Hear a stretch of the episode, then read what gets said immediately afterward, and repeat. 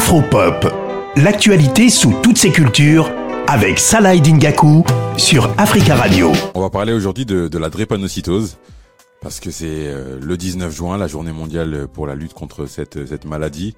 C'est une des priorités de l'Organisation mondiale de, la santé.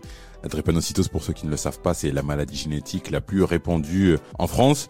Il y a également énormément de cas sur, euh, sur le continent africain. D'où l'importance du, don du sang, notamment de, la diaspora. Mais ça, ça, on va y venir. On va s'intéresser à une application, une application qui s'appelle Drepacare, qui a été lancée par euh, trois jeunes femmes, Laetitia, Anouchka et, et. J'ai demandé à Laetitia, euh, c'est quoi Drepacare Tout simplement.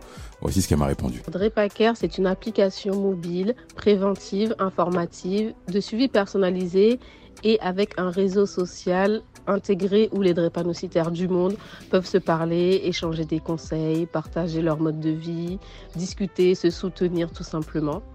Et euh, dans cette application mobile, il y a tout ce qui est information comme des articles, par exemple grossesse et drépanocytose, sport et drépanocytose, les événements que les associations font euh, partout en France, à travers le monde. Ils nous envoient, nous on met ça dans l'application. Euh, il y a des guides. Il y a également toute une partie euh, fonctionnalité douleur. On peut noter ses douleurs, la localisation, l'évaluation de la douleur, les traitements qu'on a pris, les déclencheurs. On peut noter ses vaccins, ses rendez-vous. Voilà, c'est vraiment en fait euh, un tout voilà, qui accompagne le patient à mieux gérer sa maladie au quotidien. Comme vous l'avez entendu, c'est une application avec euh, avec beaucoup de, de fonctionnalités. J'ai demandé à Laetitia aussi pourquoi elle avait lancé cette euh, cette application. On écoute sa réponse. Avec les filles, Anouchka, Myriam et moi, on était en master et on voulait faire un projet sur la drépanocytose parce qu'on connaît bien la drépanocytose puisque moi, Laetitia, je suis atteinte de la drépanocytose de type SS et euh, Anouchka, elle connaissait très bien la maladie parce que malheureusement, il y a deux personnes de sa famille qui sont décédées de cette maladie. Donc on a voulu euh, bah, créer euh, un outil pour aider les patients. Et on s'est dit vraiment on veut une appli impactante à plusieurs niveaux, au niveau de la vie euh, du drépanocytaire. Et c'est là qu'on a commencé à penser et inviter des drépanocytaires, des professionnels de santé, créer avec eux un outil et lesquelles fonctionnalités seraient utiles. Mais l'application n'est jamais finie, elle est en constante évolution.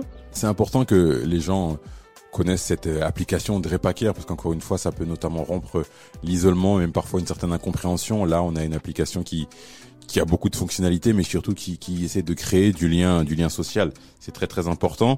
Et pour terminer j'ai demandé à, Laetitia deux fois comment elle voyait l'avenir de cette maladie génétique.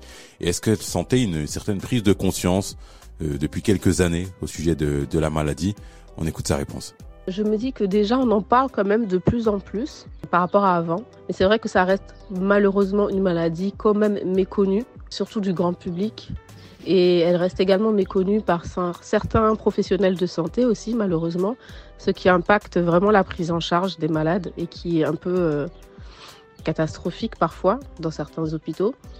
Donc, pour l'avenir, je vois quand même une amélioration de la prise en charge si on arrive à interpeller euh, les politiques pour faire passer des lois et pour intégrer également au niveau euh, de la formation des professionnels de santé, les médecins, les infirmières, pour mieux les former sur la maladie et également le grand public faire plus de campagnes de sensibilisation. Je sens quand même qu'il y a une petite prise de conscience de la part de certaines, de certaines personnes ou certains professionnels de santé, puisque c'est vrai qu'il y a beaucoup de personnes qui meurent de la drépanocytose.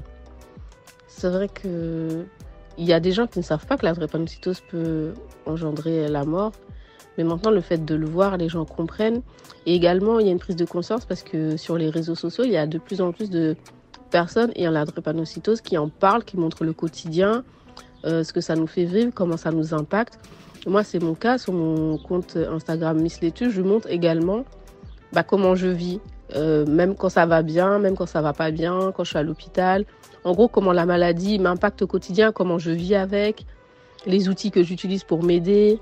Voilà. Et du coup, les gens se rendent vraiment compte de l'impact de la maladie, ce qui n'était pas le cas il y a quelques années en arrière.